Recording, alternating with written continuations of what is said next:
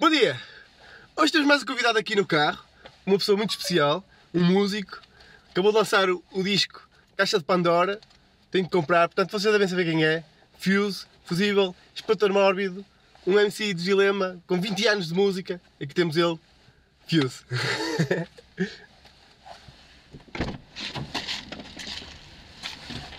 Muito bom dia, muito bom dia, muito bom dia. Olá, bom dia a todos. Bom dia.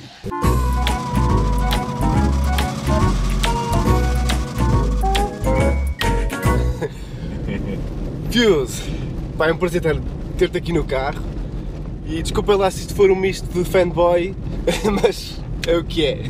Eu respeito muito este senhor, Obrigado. já me acompanha há muitos anos.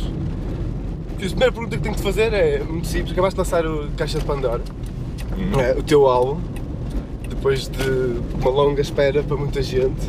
Como é que tem sido a recepção do teu álbum? O feedback que tens recebido?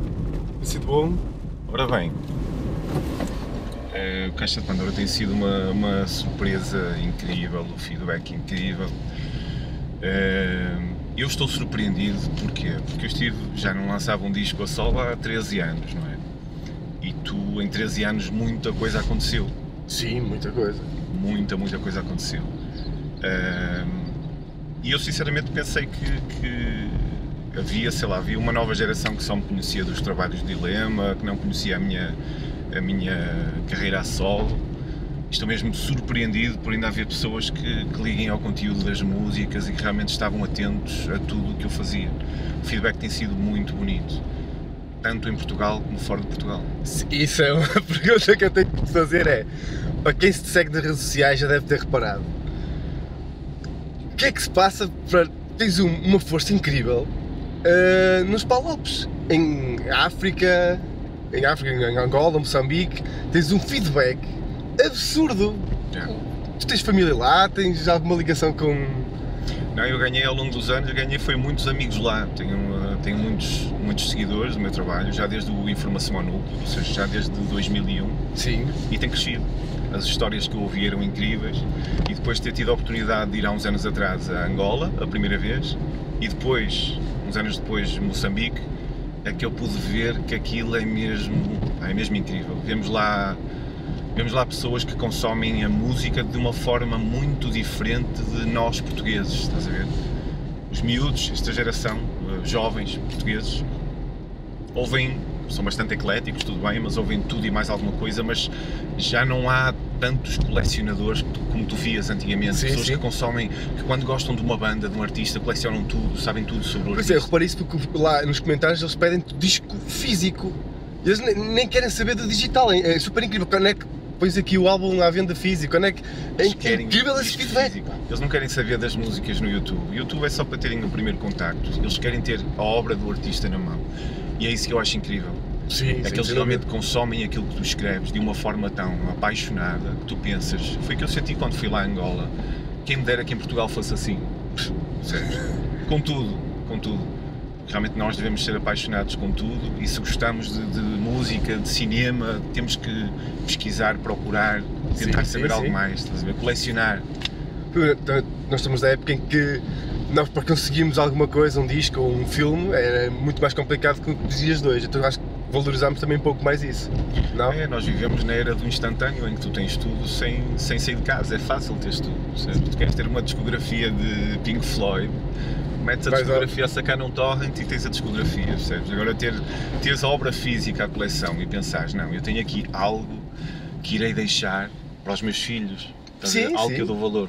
Algo que hoje estou em casa e olha, apetece-me ir à prateleira buscar a discografia do não sei quantos. E quero saborear disco a disco. É, É. totalmente diferente. Sim, é a mesma coisa que comprares uma obra de arte. É uma obra de arte. É a mesma coisa que, sei lá, esfolheares um livro do início ao fim. Hoje as pessoas são tão impacientes e têm uma noção do tempo de uma forma tão instantânea Sim, sim. que é rara a pessoa que consegue ouvir uma música do início ao fim, consegue jogar um jogo do início ao fim, ler um livro do início ao fim, ou ver um filme do início ao fim. Sim, sim, é verdade, é verdade. Estavas a falar de folhear um livro, eu, eu reparei e, e tive a sorte de acompanhar um bocado o processo. Tu valorizaste muito o teu álbum e tens mesmo pequenos pormenores de, dentro do, do álbum, do, do bootleg, de designers que te fizeram ilustrações e tu, portanto, tu também levaste este trabalho de uma forma, já que foram 13 anos, ao- fazer a obra, fizeste uma obra mesmo grande. Como é que foi também encontrar pessoas que ilustrassem a tua obra? Tive a sorte de, de ter, ter ao meu lado eh, uma equipa de pessoas com muito talento em áreas diferentes, no Sim, sim. vídeo, no som, o Gustavo Carvalho, eh, da Amarante, isso também ia falar mais à frente. o Zimmerman no vídeo, pá, os ilustradores, o Deck 97 na- no design gráfico. Sim, Tive, tive a sorte de, de ter ao meu lado pessoas que realmente têm muito talento e que veem as coisas da mesma forma que eu vejo. Eh, e este é o valor que eu dou à minha obra, percebes? Sim, tu. Porque isto, não foi uma obra que tu não pensaste isto de um de dia para o outro, não foi um ano de trabalho que está aí. Sim, foram dois anos de trabalho. Pois, é. Foram dois anos de trabalho. E o, tu fizeste álbum duplo, estavas a pensar fazer álbum duplo ou durante o processo da criação das músicas eh, achaste que fazia sentido? Ou tinhas músicas para, para, para teres um álbum duplo? durante o processo de criação. Mas logo na fase inicial percebi que tinha que fazer um disco duplo porque realmente tinha muitas músicas para fazer. Tinhas muito para dizer. E foi crescendo ali um conceito do disco em que, em que levou a que, isso, a que isso fosse feito. Porque realmente um, um- um CD só não, não chegava para aquilo que eu tinha de, de- de fazer, de fazer, percebes? Muito menos não tinha lógica, sei lá, se eu lançasse um EP. Eu nem sei o que é um EP. Eu nu- nunca percebi muito bem porque é que há artistas que lançam EPs. O que é que Acho- faz um EP? Acho que inicialmente faz Não. sentido. Não o primeiro trabalho. Sim, talvez o primeiro trabalho, mas depois, depois não. Que é um EP? Não tens músicas suficientes para fazer, percebes? sim, é, sim, sim. Que é isso? É, é quase como lançares. Pá, vou lançar meio livro, soa-me a isso, percebes? Ah, tens razão. Por acaso, nu- nunca, nunca tinha visto isso para esse lado. Não, mas é, mas há uma tendência. Eu acho que até há muitos artistas que quando fazem isso, olha, não, vou gravar um EP, seis temas, sete temas, se calhar nem sequer param para pensar porque é que eu não vou trabalhar um pouco mais e, E vou lançar um álbum. 12 temas ou 13 temas? Porque é um EP? Percebes? Exato. Agora, se me dissesses que ias gravar um EP numa cassete, porque as músicas são muito grandes e só cabem 6 músicas, é diferente. Agora, num, num CD cabe muito mais do que 6 ou 7 Ou seja, músicas. cabe muita, muita música. E realmente, para um primeiro projeto tem lógica, agora para. Para depois, acho que não faz Pois lógica não, pois não. Apesar que há pessoal que faz EP com, com, com, tantas músicas como um álbum. Como um álbum, é, exatamente. Acho que foi os Grog, tu entraste no primeiro. Fizeste uma participação no, Sim, no sim, primeiro sim, trabalho dos Grog, que até foi interessante eu colocar o CD e de repente. Opá, mas esta voz, eu reconheço esta voz, o que é que está aqui a fazer? Gostei, gostei mesmo muito do, do convite deles e gostei muito do disco deles e da. da- E vou-te responder à pergunta que tu fazes lá, assim também gosto Sim. de Grog. Também gosto muito. Grog Nation foram, foi daqueles projetos que apareceu e ok, temos aqui algo diferente de tudo o resto que é feito aqui. E são muito bons mesmo, gosto muito. Por acaso também gosto. Porque como é que foi trabalhar eh, com o Gustavo? Se foste para Amarante, foi aí que eu descobri que estavas a gravar o álbum de uma forma boa, não é? Chegar lá e dar cara contigo, é pá, o que estás aqui a fazer? E depois perceber que eh, estavas lá a gravar, como é que foi esse processo todo de trabalhar com ele e para Amarante, tu saíste do, do centro do Porto, porque no Porto tinhas vários estudos onde podias trabalhar, não é? E várias pessoas. O que é que decidiste ir para Amarante, trabalhar eh, com o Gustavo? Eu desde o início, quando quis gravar o disco, hum, a única pessoa que me veio à cabeça foi o Gustavo, porque é uma pessoa com quem eu me identifico bastante. É, é um irmão de alma, como eu lhe costumo dizer, é muito, muito, muito, muito boa pessoa e muito bom profissional. E hum, além de além do lado profissional das pessoas, eu não consigo dissociar o tipo de pessoa que é. Ou seja, acontece-me isso também com artistas. Eu posso ver um artista que seja realmente muito bom naquilo que faz, mas Sim. se for má pessoa, pá, já não consigo dissociar as duas coisas. E o Gustavo, para mim, é um ser humano completo e um bom profissional e um artista fora de série. E eu sabia que com o Gustavo Carvalho eu tinha ferramentas para concretizar aquilo que eu imaginava no disco. O estúdio do Gustavo ser em Amarante, para mim, foi, foi um escape magnífico ter de sair do Porto e deslocar-me para outra cidade que eu adoro. Que para mim, eu só não digo que, que Amarante é a cidade mais bela de Portugal, porque aí iria estar a entrar em, É, em é opiniões, complicado. não é? É complicado. Eh, mas ir para uma cidade como Amarante, gravar um disco, foi, foi, foi um bónus gigantesco, adorei. Foi uma viagem incrível. Deixou-me deixou nostalgia quando me lembro dessa, dessa altura. Foram dois anos a deslocar-me a Amarante. Sim. Tive a oportunidade de conhecer Amarante em todas as estações do ano. Foi lindo. gostei mais do inverno até. É outono e inverno, não é? Sim. Quando vês as folhas no, no rio, é incrível. E foi uma bastante. viagem, acabou por ser uma viagem conjunta, eh, minha e do, do Gustavo, muito, muito bonita, bonita. Uma viagem de construção, de descoberta, de, de crescimento. Sim, pá, dois anos, digamos que é bastante.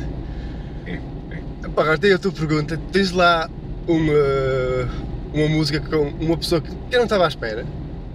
Sim. Dentro do hip hop é normal, que pronto, está lá o Halloween, toda a gente ficou maluca quando soube que estava lá o Halloween. Mas há lá outra pessoa que eu fiquei. Epá, comecei, a- comecei a ouvir a música, já me tinhas dito cá, vou ter uma pessoa que tu me estás a contar. Eu estava a ouvir e eu, eu conheço esta voz, que é a Mafalda. Me fala Veiga, sim. Como, como é que surgiu esse convite? Tu conhecias? eh, não conhecias? Como é, que- como é que aconteceu conhecia. essa, essa colaboração com ela? Eu não conhecia a Mafalda Veiga pessoalmente, mas conhecia a Mafalda desde sempre. Olha, quando rima é porque é verdade. às vezes, às vezes. Sim, às vezes. Sempre fui muito fã de Mafalda Veiga, sempre. Sei, há aqueles. Há aqueles. há aqueles artistas, aquelas músicas, aqueles filmes que tu gostas eh, desde há muitos anos, em que Sim. mesmo que algum amigo te pergunte porquê que tu gostas, tu não sabes explicar, tens aquele cantinho dentro de ti Exato. especial. E a Mafalda sempre foi isso, desde, desde muito novo que eu sempre gostei das músicas dela.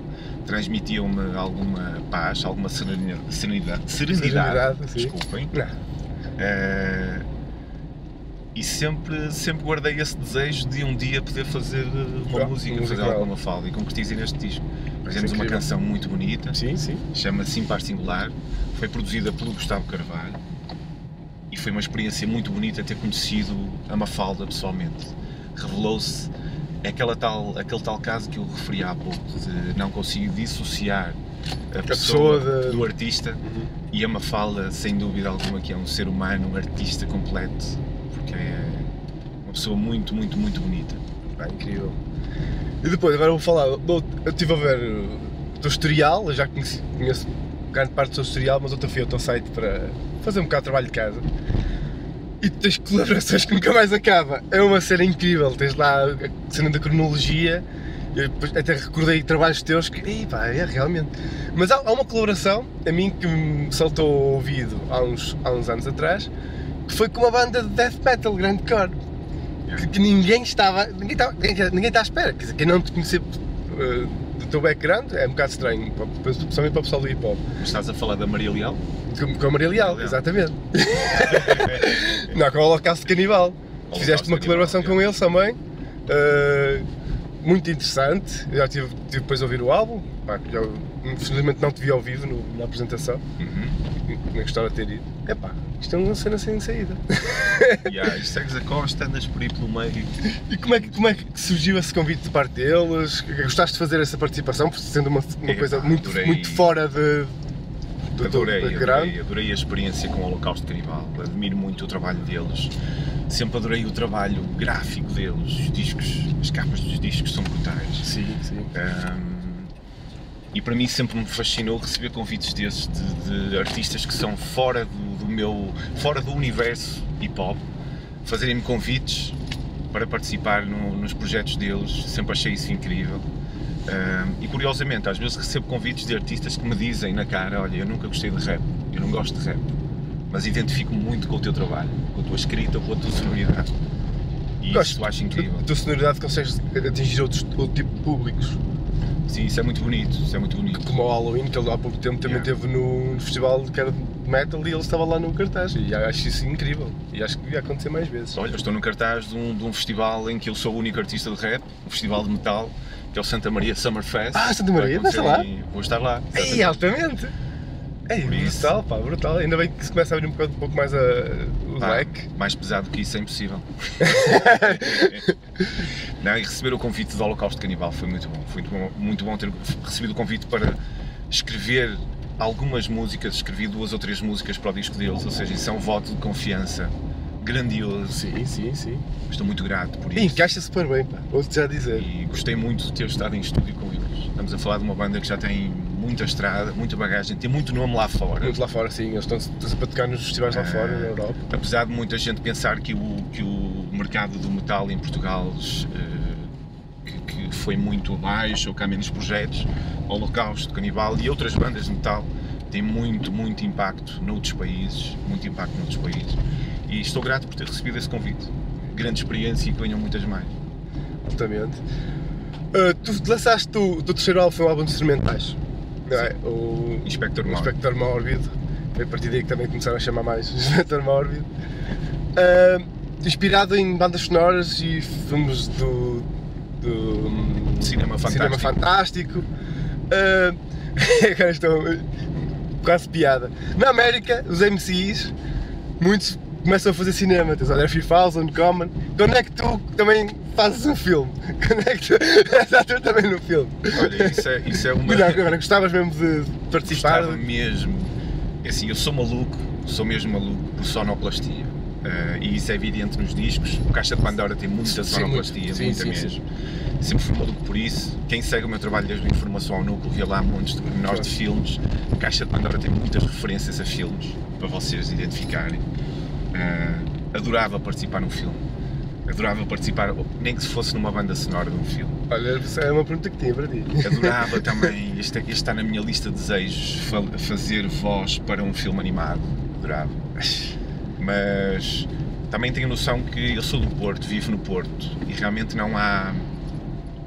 Não há. Quando, estamos no, quando somos do Norte, estamos fora da centralização em tudo o que acontece a nível de, de arte. não é? E é óbvio que grande Apesar parte, que a nossa cidade, em termos de, arte, fervilha. Sim, sem dúvida alguma, sem dúvida alguma. Temos- Mas grande parte dos projetos, grande, a, a nível de, de cinema, a nível de, de música, a nível de televisão, de tudo, Sim. tem o seu foco em Lisboa Exato. e isso não é segredo para ninguém. Não, não, não. não. Ah, e por isso é que vejo maioritariamente quase todos os atores que fazem novelas e programas de televisão e filmes, isso tudo é quase atores Lisboa. do Sul. Yeah, Temos alguns do, Por- do Porto, mas sim, sem dúvida. yeah. Por acaso sempre senti, sempre, sempre senti falta nisso, sabes? Quando vês um filme americano e vês um papel de um, de um sei lá, de um polícia à paisana, estás a ver? Um polícia de, de, de, de Brooklyn que trabalha nas ruas há 10 anos como polícia undercover e tu vês o gajo e o gajo fala mesmo à aguna, estás a ver? Sim, sim. Tu vês lá atores em que tu dizes, não, este, este ator parece É, um é gajo da rua. yeah. Cá em Portugal todos falam com o sotaque a Lisboa, estás a ver? Seja o traficante, seja o arrumador de carros, seja o polícia, seja... E tu vês todos os atores, novelas, filmes, na televisão, todos a falar com o sotaque lisboeta. É tudo E tu, centralizado. eu sempre senti falta disso. Não, isto é preciso pessoal do Norte a fazer certos E o personagens, problema é que- é quando muitas vezes- credível. O que acontece muitas vezes é, mesmo quando há personagens do, do Norte, põe alguém do Sul. Alguém do Sul, exatamente. Eu, eu falei isso ontem de- com, com o Alexandre. Acontece muitas vezes, agora é uma novela que está isso a acontecer. Mas depois há uma, uma das empregadas, da, da, da rapariga que está a fazer eh, o papel, é mesmo do Porto. Então, Yeah, yeah, yeah. ela está a fazer o, o sotaque forçado. E ele, ela está a falar normal, então é uma diferença Há incrível. muita tendência disso. Depois vês um personagem ou alguém que quer, de certa forma, para o papel ou para a postura, assumir que é do Porto ou do Norte e vês aquele forçar do sotaque. Isso também não, não, não, não gosto, estás a ver? Agora, eu acho que deveria haver mais diversidade, menos centralização artística e isso acontece. Tu não podes ter um personagem num filme português em que vá fazer um assalto. Como é que é bacano? Passa para lá o dinheiro, senão eu te roubo, bacano. Eu sou é perigoso, estás a ouvir? Já, acredito, não é- acredito que se fosse Tu alguém do Porto Ribeira, tu vais à Ribeira Porto, ou vais ao Aleixo ou à pasteleira e tu não és Que é, assaltado.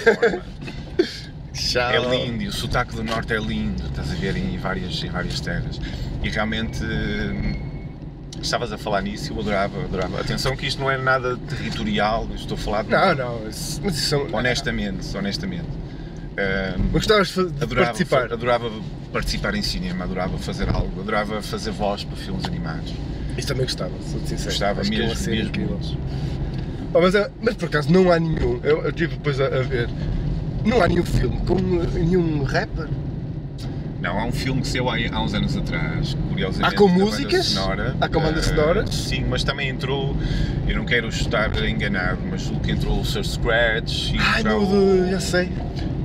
entrou não sei se foi o Tequila, não. Temos aí alguns exemplos que já aconteceu há anos atrás, mas nada ao nível americano, em que vês Commons, vês eh, Ice Cube. Ice Cube. São muitos que eu estive a ver. Muitos. Ja Rule, Ja Rule, DMX, DMX, o Alex eh, o Method Free- Man. André 3000, eh, também aí.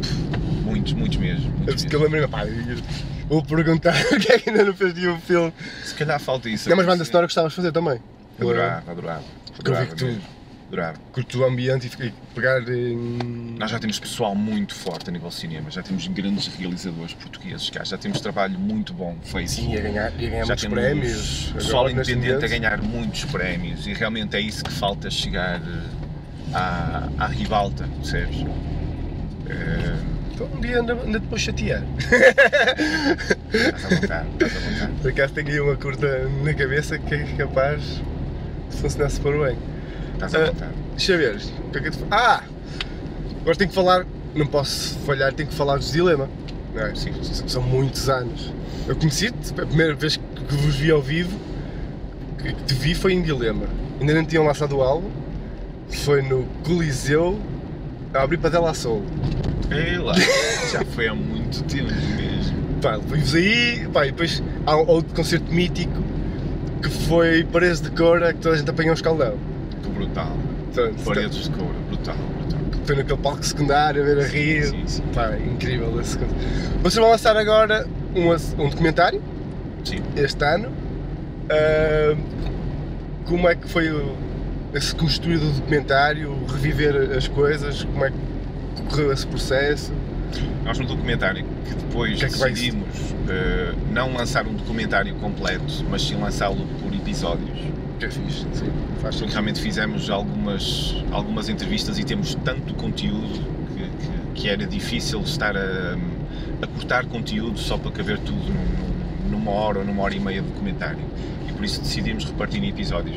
E no fundo o documentário hum, retrata sítios e pessoas com quem nós falamos, pessoas que nos acompanharam ao longo destes 20 anos. hum, São muitas. a falarem, a darem um testemunho sobre a experiência que eles tiveram connosco, com o nosso trabalho. Pessoas que andaram na estrada connosco, pessoas que lidaram connosco profissionalmente e não só. E no fundo é, é um olhar visto do Do lado outro, de fora, do outro lado, sobre a nossa, sobre a nossa carreira. Super quando é que- Já há data prevista para o primeiro lançamento? Nós queríamos primeiro? o primeiro episódio agora em meados de março. Vamos ver se conseguimos. Já não falta muito. Já não falta muito. Na noite para cá estou super curioso eh, de ver, porque eu já vos acompanho desde, desde aí, desde o lançamento do primeiro álbum. Pá, e é uma carreira incrível. E, muita estrada, vocês devem ter histórias incríveis. É, muita estrada. Muita estrada. Tem histórias muito incríveis. Estrada real, não é estrada virtual. Sim, muita estrada real. Sem dúvida. Vocês foram, também dos primeiros a triar alguns festivais. Sim, Lembro- sim. Cá está, falei de Paredes de Coura, mas estou a falar de Paredes de Coura em 2003. Sim, sim. Portanto, não é uma coisa tão recente como agora, porque agora, felizmente, eu digo felizmente, o Sudoeste já tem um, um palco só para o pessoal de hip hop e já se vê que o hip hop eh, está em vários locais, acabou por estar main, mainstream agora neste momento, muito graças também ao vosso trabalho, porque só agora está, está a receber foi o trabalho de estrada que vocês fizeram e o empenho que vocês tiveram, porque quando vocês surgiram não havia absolutamente nada. Não, Não, havia nada. Eh, Por isso é que eu digo que essa estrada foi real, porque realmente nós, nós fizemos, construímos a nossa carreira, construímos o nosso nome eh, Quando vocês começaram que- fazer estrada. Sim. Com as pessoas, cara a cara, percebes? Não havia redes sociais, não havia likes, nem Facebook era humano. Olha, passaste um vermelho. Ups! Não, mas não tem mal, tem mal. A polícia normalmente demora uns 10 minutos a aparecer aqui nesta zona. Tranquilo. Já temos algum tempo. Tem que acelerar. Eh, Uh, pois, Mas- naquela altura o Facebook era humano. Exatamente, Como, como tu exatamente. dizes no, no, no- numa dica. Uh, eu lembro da primeira vez que, que eu vos descobri foi alguém que me passou uma cassete. E isso reflete-se reflete nos nossos fãs. Nós temos, temos pessoas que nos seguem realmente durante todos estes anos de forma incondicional e que continuam aqui à espera de qualquer revelação nossa, qualquer trabalho, qualquer música nova nossa e, são nossos fãs incon- incondicionalmente.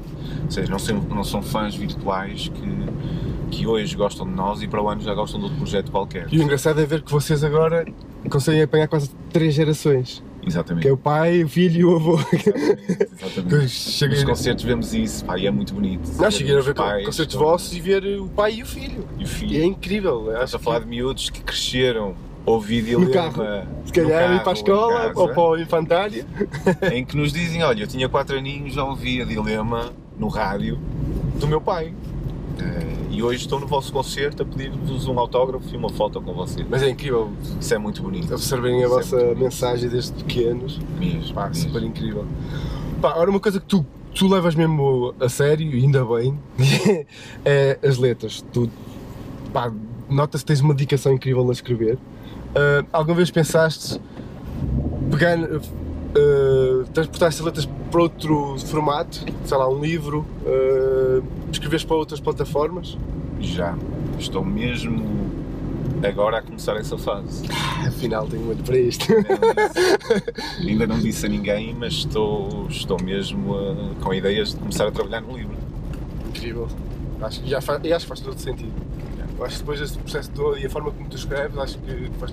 Mas nunca pensaste depois também, sei lá, já que falámos em filmes, tu escreves alguma coisa? Já pensaste nisso? Adorava.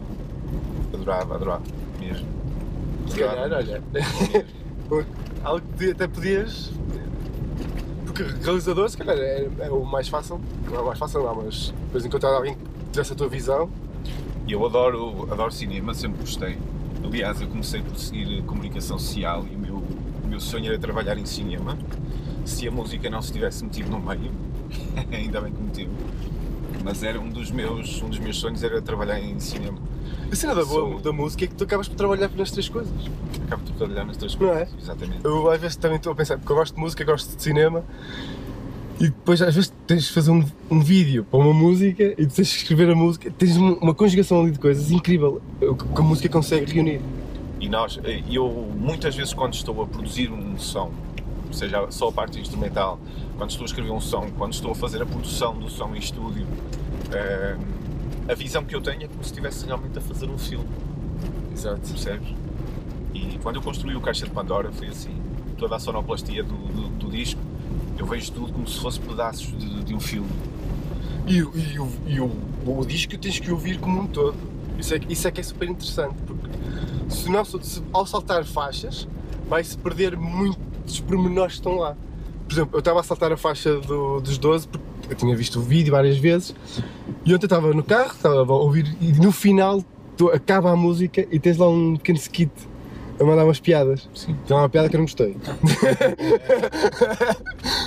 deixa estar, Ah, deixa ok, estar os ok, pinheiros ok, em paz, ok, ok? ok, ok, ok. É das luzinhas de Natal, É das das- luzinhas de Natal. mas gostei da de bate palmas, está, está, está impecável.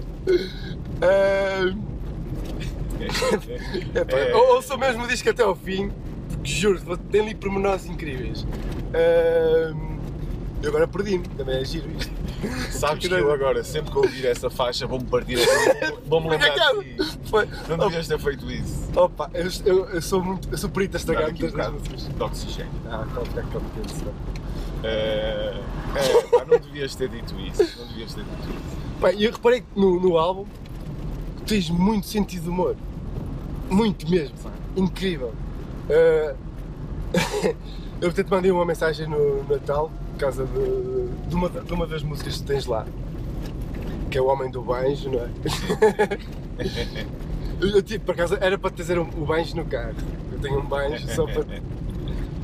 Essa música tem uma história engraçada do Kim do Tio Maluco, porque é. Quem é o. é- é- Ele é. é está lá que é da família de um, de um dos dilemas. Quem? És tu ou é o espião? Sou eu. És tu? Sou eu. Tinha a certeza, porra, mas fiquei na dúvida. Seja, o personagem, o personagem existe na realidade, mas não se chama Kim, tem outro nome. Só pusemos o nome Kim, escolhemos o nome Kim para proteger o Tio maluco. personagem. Mas é, é um dos personagens de uma música nossa, de- que se chama Família Malícia, de uma música Dilema. Ahm, e curiosamente, quando surgiu essa, essa rima do banjo, uma das primeiras coisas que o Gustavo Carvalho disse foi: ui, então temos de arranjar um banjo para tocar o banjo só neste pormenor. Pá, foi muito fixe, porque ele arranjou eh, Arranjou Que- mesmo um construtor de, de- de instrumentos musicais que construiu um banjo Só para usarem na. só para usarmos na música e enviou-nos o banjo. Opa, incrível. Foi muito bonito isso. Por acaso eu ouço essa música e, e imagino o vídeo daquilo. Sou sincero. Ah, pá. Olha, por acaso tenho, tenho a ideia desse vídeo. Aliás, surgiu a ideia de fazer esse vídeo eh, e eu tenho a ideia na gaveta. Ou seja, quem o quiser fazer está à disposição. E ach- achas que era necessário? Agora é uma piada, uma, piada uma, uma, uma pergunta um bocado assim ch- chata. Achas que fa- faz falta de um Kim? Eu acho que faz falta um pouquinho. Primeiro porque vivemos numa era que as pessoas têm alguma dificuldade em serem verdadeiras e sinceras nas palavras e aquilo que dizem nas redes sociais nem sempre é o mais sincero. Sim, sim. Eu gosto de ser sincero e verdadeiro. E hum, eu vejo que estamos a viver um ciclo, ou dizem que estamos a viver um ciclo na música, em que realmente é muito bom, é muito bom haver cada vez mais ouvintes de hip hop, mais fãs de hip hop em todo o país, mais pessoas a ouvir hip hop. Estamos a falar do estilo musical mais ouvido do planeta, Sim, que é o rap. neste momento, sem dúvida. E Portugal não é exceção, ou seja, eu eu vejo fãs em todo, em todo o país. Isso não quer necessariamente dizer que estamos a viver uma fase de música com boa qualidade, muito pelo contrário. E eu refiro isso no disco, numa música, Sim. que é nós estamos a viver a corrida pelos likes. Já estive a lá o caso. E realmente vejo muitos, vejo muitos projetos em que hum, se nota que há ali uma preocupação mais no show-off, em mostrar algo que não são ou algo que querem ser. E hum, eu digo sempre: o mais importante não são realmente as visualizações no YouTube, não são os likes no Facebook. O importante é tu fazeres boa música, fazeres algo que deixes para sempre e algo que tenha qualidade. Não fazeres música que bata no verão de 2017 E depois acaba por desaparecer. depois acabou. Eu tenho reparado nisso porque muitos de- dos músicos que eu sigo que gosto não são os que têm mais likes ou buzz, não é? É, eu acho, acho que isso vai acontecer. Eu acho Isto que, acaba sempre, há sempre a, cena- a- a separação do trigo do joio, portanto, quem é Claro, bom acaba sim. sempre por subsidir. E não, é por, e não é por acaso que vocês estão cá, ou tu estás cá há 20 anos. Estás cá desde o verão do ano passado. Eu também acho que sim. Eu acho que o mais importante é realmente fazeres história e não passares à história. percebes? E, eh, e há, há muitos que realmente fazem, fazem música a pensar no presente e provavelmente daqui a alguns anos já não vão cá estar. E o mais importante é deixares uma marca no, no coração No das coração pessoas. E tu já deixaste uma obra incrível. Agora, para, só para terminar, porque já estamos aqui com, sei lá, 30 minutos de conversa, meia hora de conversa, que passa rápido. Há uma música do Kes que ele diz: pergunta ao Mini ouvir sobre, sobre se consigo distinguir umas notas, pergunta ao Mundo quando é, quando é eu bati no segundo piso e pergunta ao Fio se ele dropava nesse beat. Dropavas no beat do Kes? Dropava, sim, sim, sim, claro que sim. Gosto muito do trabalho do Kes, sempre gostei. Olha, também é uma pessoa genuína, que não tem cópias. Pá, por acaso quero ver se eu consigo arrastar para o carro. Ehm, Eu gostei muito do álbum. Tem um dos álbuns dele, falta este último. Pá, gosto muito do trabalho dele, também sigo há bastante tempo. E quando eu vi aquilo, foi: eu tenho que perguntar a toda a gente, eu tenho que apanhar aquelas quatro pessoas e fazer a pergunta. Não, mas dropava sem dúvida alguma, com todo o gosto. Aliás, se eu não me engano, nós já tivemos para fazer uma música e por culpa minha de ter demorado muito tempo a responder, por não ter visto a mensagem, não fizemos uma música. Eu acho que foi, foi com o Kes que isso aconteceu. Mas gosto muito do trabalho dele, sem dúvida. Vai ter que acontecer para a frente. Ah, agora só vamos para, para fechar aqui o ciclo. Tens alguma coisa a dizer eh, às pessoas que nos estão a ver? Ah, primeiro, que concerto é que vai ter agora? Eh, Agora vou estar em muitos sítios. Próximas datas. Eh, próximas datas. Vou estar já neste dia 11 no Dubai Café, em Santa Maria de Lamas. Porque disseste Dubai, pensava que ias mesmo ao Dubai. Quem me dera, quem me dera. Experimentar aquelas sanitas banhadas a ouro. Realmente. no Dubai, na mesma noite vamos estar com Dilema neste dia 11 na Póvoa e vou estar também nesse mesmo dia 11 à tarde na Dedicated, na loja Dedicated, entre as 4 e as 6 da tarde, eh, em convívio com o pessoal, vender os discos, dar uns autógrafos, estar pessoalmente com, com os fãs, que eu acho que é muito importante, contacto pessoal. Pronto. ah, Para vocês, Sejam sempre verdadeiros em tudo o que fazem, acreditem sempre nos vossos sonhos, não deixem que ninguém impeça os vossos sonhos, é o que eu digo. Sejam sempre felizes e estejam atentos ao canal deste grande senhor, que é também das pessoas mais genuínas que eu conheço. Ok? Excelentíssimo senhor João Pinheiro, e já sabem, cuidado com as luzes de Natal. Cuidado com as luzes de Natal. Muito obrigado a todos vocês. Já sabem, vemos no próximo, no carro não. É isso.